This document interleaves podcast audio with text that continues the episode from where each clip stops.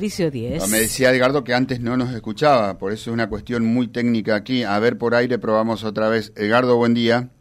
Sí, ¿qué tal? Buen día. Sí, ahora, sí. te escucha perfectamente. Ahora sí, ahora sí. Bueno, un placer saludarte. Yo hacía una introducción casi que fuego cruzado, digo, con esta presentación judicial, una situación que no es deseada, deseada por nadie y, que se llega casi en forma unilateral. Eh, contar a la gente dónde estamos, dónde estamos parados, Edgardo ahora, este, porque lo último, lo, peor, mejor dicho, que nos puede pasar es que se corte el diálogo.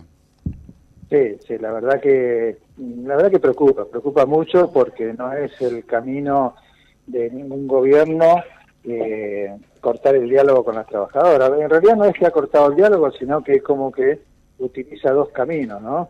Eh, en un primer momento, en la, en la, reunión paritaria del 4 de enero y luego en la segunda, donde abiertamente el gobierno manifiesta que va a desconocer un acta paritaria firmada en el 2023. eh, y después, en el medio de eso, el día este día miércoles, totalmente de manera unilateral, un gobierno anunciando eh, una recomposición salarial que, eh, que, va, que va a ser cuando convoca para hoy a la ANSAFE supuestamente para entregar alguna propuesta en ese sentido. La verdad que eh, tienen es grave, eh, podríamos dar el nombre de una desprolijidad total, pero me parece que acá la intención es directamente, como bien decía nuestro secretario general Rodrigo Alonso, eh, el gobierno lo que está haciendo es dinamitar la paritaria como mecanismo de negociación y eso empuja a los trabajadores estatales y en particular a los trabajadores de educación a un conflicto, indudablemente, ¿no? Eh, estamos en una situación compleja, una situación compleja con, un gobierno que eh, empezó a convocar el 4 de enero supuestamente para llegar al 26 con acuerdos, pero bueno, si ya en las primeras reuniones te dice que no va a, a pagar una, una recomposición que está acordada, es muy difícil así llegar a un 26 de febrero eh, con las mejores condiciones para el inicio del ciclo lectivo. Ah, Edgardo, ¿vos recordás una situación parecida a esta en el sentido que eh, un gobierno saliente se compromete a, algo, después cambia de color político, pues suele ocurrir, y el, y el que asume, que en definitiva es la misma patronal porque es el mismo Estado, directamente desconoce. O quizás no desconoce, pero eh, decide en forma unilateral pagar la mitad y lo otro decir nada, o sea, no, no, porque no le dijeron nada, ni cuándo, ni cómo, ni nada.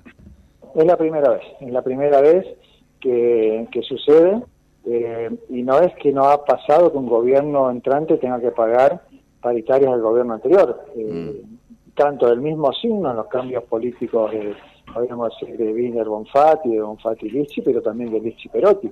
Perotti también tuvo que pagar una cláusula de actualización salarial en, enero y, la abonó, digamos, más allá de los conflictos que tuvimos con el gobierno Perotti apenas asumió, con los mismos discursos siempre, ¿no? Parece que cuando asumen los nuevos gobiernos siempre el, el Estado no tiene plata y ahí empieza a trabarse las discusiones, pero bueno, más allá de eso, el gobierno anterior cumplimentó una acta paritaria del 2019, que la tuvo que pagar en el 2020 el nuevo gobierno, y como ocurre ahora en el 2023, una etapa paritaria que incumple el nuevo gobierno en el 2024, digamos.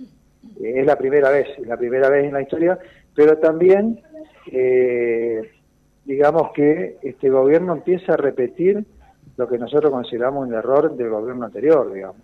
Empezar a, través de los medios, empezar a manifestar lo que va a hacer, digamos, sin discutirlo en el ámbito paritario. La verdad que si empieza así a repetir recetas de un gobierno que tuvo gran resistencia con los docentes, me parece que el camino no es el adecuado. Totalmente. Edgardo, ¿cómo, ¿cómo sigue esto, más allá de la convocatoria ahora del gobierno?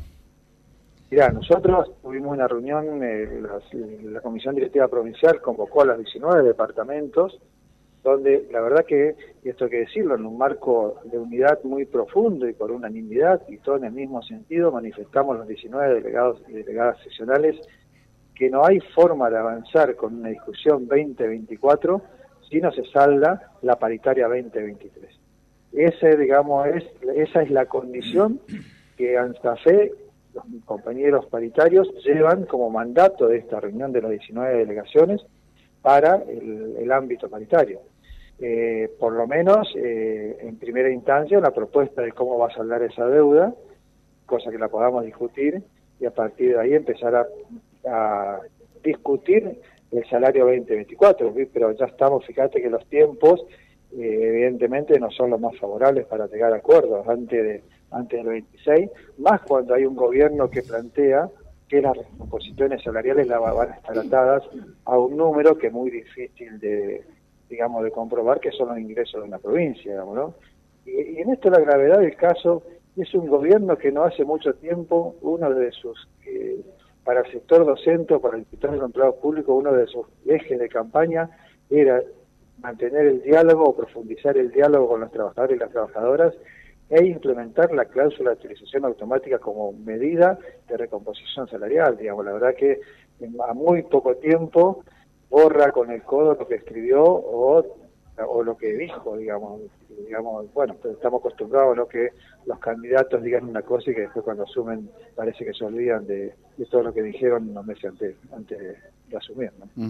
Sí, eh, por ahí lo, lo, que nos cierra es que mm, eh, hubo un periodo de transición, se reunieron los equipos técnicos. Vuelvo a algo que creo que lo dijimos cuando arrancaba la semana que también te entrevistamos. O sea, eh, Puyaro sabía con qué se iba a encontrar. No es que, no es que desconocía el escenario. No, no, totalmente. Pero además que, a ver, nosotros entendemos el contexto nacional, provincial, entendemos que el 2023 fue un año complicado por el tema de la sequía, eh, pero el mismo Puyaro, el mismo gobernador, cuando eh, se planta ante el gobierno nacional por el tema de las retenciones, eh, plantea que hay que grabar a los grandes ingresos. Y la verdad que, bueno, el gobierno provincial tiene las herramientas que son las cámaras de senadores y de diputados, con amplia mayoría, para modificar la ley tributaria y que los grandes ingresos a la provincia, que son muchos, que son muchos y pagan poco, eh, puedan abonar más en este en estos tiempos, digamos, ¿no? Porque la verdad que venimos de una, unas leyes de, último en diciembre donde eh, sectores que manejan muchos recursos, digamos, que tienen muchos ingresos, eh, no fueron tocados, digamos. Entonces me parece que eh, el gobierno tiene la posibilidad de buscar los recursos necesarios para sostener el Estado, digamos, y no ajustar eh, a los trabajadores y las trabajadoras, digamos. Que no es solamente ajustar a los trabajadores y las trabajadoras, es ajustar a la salud, es ajustar a la educación en general, más allá de los salarios, digamos, ¿no?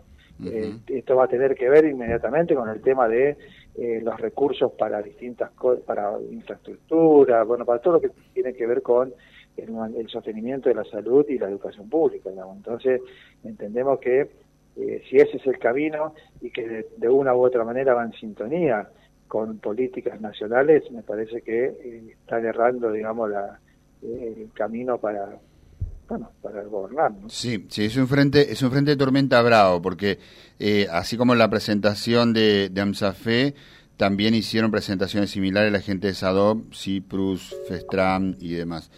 Eh, sí, eh, eh, Edgardo, este, bueno, te agradecemos la, charla, vamos a estar muy atentos, lógicamente. estamos de cara al fin de semana, por ahí puede haber algún que otro acercamiento de equipos técnicos o lo que fuera durante el fin de semana también. Y ustedes en Asamblea... Bueno, esa, esa es otra de las gravedades, digamos. En ningún momento el gobierno, después de la primera reunión paritaria, conformó la Comisión Técnica Salarial. No como es como porque justamente en la comisión técnica salarial es donde se discute el cómo. Bueno este gobierno nunca la conformó. Mm. Así que un poco por lo que decíamos antes no que, que, reconociendo la mitad de la deuda desconoce la otra mitad digamos pues, bueno pero que haga una propuesta digamos mm. no eh, porque hasta ahora la propuesta fue desconocer la paritaria 2023 está. Digamos entonces no hubo propuesta. Edgardo te dejamos un saludo. Gracias por la charla ¿eh? No, gracias a ustedes y saludos a los Muy amable. A las 8.22 allí la charla con Edgardo Cretaz de la ANSAFE departamental www.vialibre.ar, nuestra página en la web, en Facebook, Instagram y YouTube. Vía Libre Reconquista. Vía Libre. Más y mejor comunicados.